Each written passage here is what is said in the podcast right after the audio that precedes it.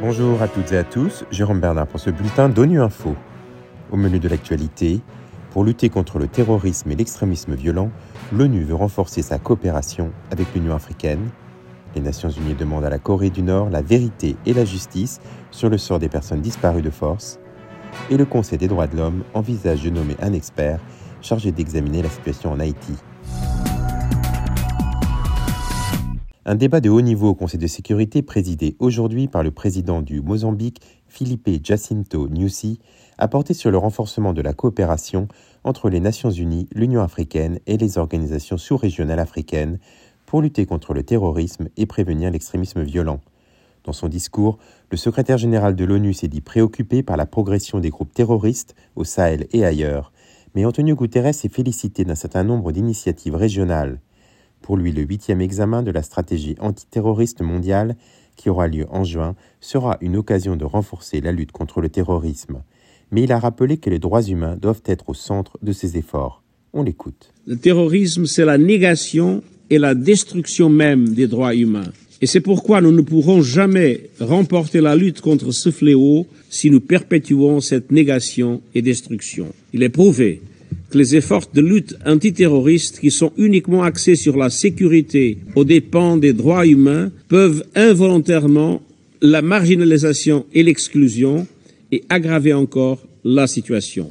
Le nouvel agenda pour la paix propose d'agir de façon intégrée et globale afin de bâtir des sociétés plus pacifiques et plus stables dans lesquelles le terrorisme et l'extrémisme violent n'auront pas leur place agir par la prévention en s'attaquant aux conditions socio-économiques qui peuvent mener au terrorisme, par l'inclusion en veillant à ce que les stratégies de lutte antiterroriste tiennent compte du vécu de l'ensemble des communautés et des publics et tout particulièrement des minorités, des femmes et des jeunes, et agir toujours en mettant les droits humains et l'état de droit au centre de toute notre action.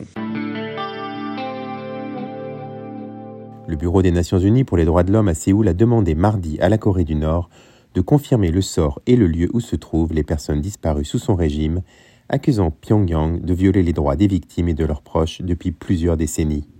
Un nouveau rapport du Haut Commissariat des Nations Unies aux droits de l'homme détaille les souffrances des victimes de disparitions forcées et d'enlèvements par la Corée du Nord. Plus d'explications avec Martha Hurtado, porte-parole du Haut Commissariat. Le rapport intitulé Ces blessures ne guérissent pas décrit en détail les disparitions forcées et les enlèvements remontant à 1950, y compris les détentions arbitraires en République populaire démocratique de Corée, dans certains cas à la suite de rapatriements forcés depuis les pays voisins, les enlèvements de ressortissants de la République de Corée pendant et après la guerre de Corée, le non-rapatriement des prisonniers de guerre de la guerre de Corée et les enlèvements ou les disparitions forcées de ressortissants du Japon et d'autres États. Le Bureau des droits de l'homme des Nations Unies a consulté les victimes sur ce que signifierait pour elles la justice et l'obligation de rendre des comptes pour les disparitions forcées. L'une de leurs principales revendications est leur désir de connaître toute la vérité sur ce qui est arrivé à leurs proches.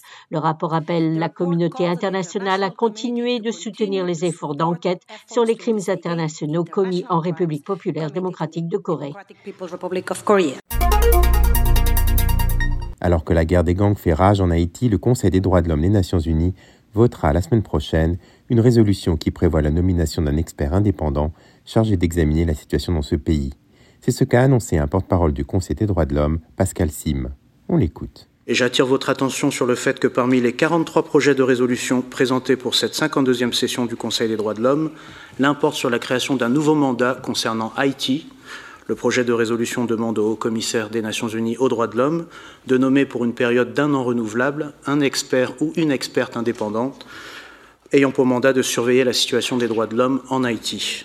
Et les membres du Conseil des droits de l'homme seront sollicités pour prendre une décision sur ces 43 projets de résolution le lundi 3 et mardi 4 avril. Voilà, fin le bulletin d'ONU Info. Vous pouvez nous retrouver sur Internet et sur nos comptes médias sociaux, Twitter et Facebook. Merci de votre fidélité. À bientôt.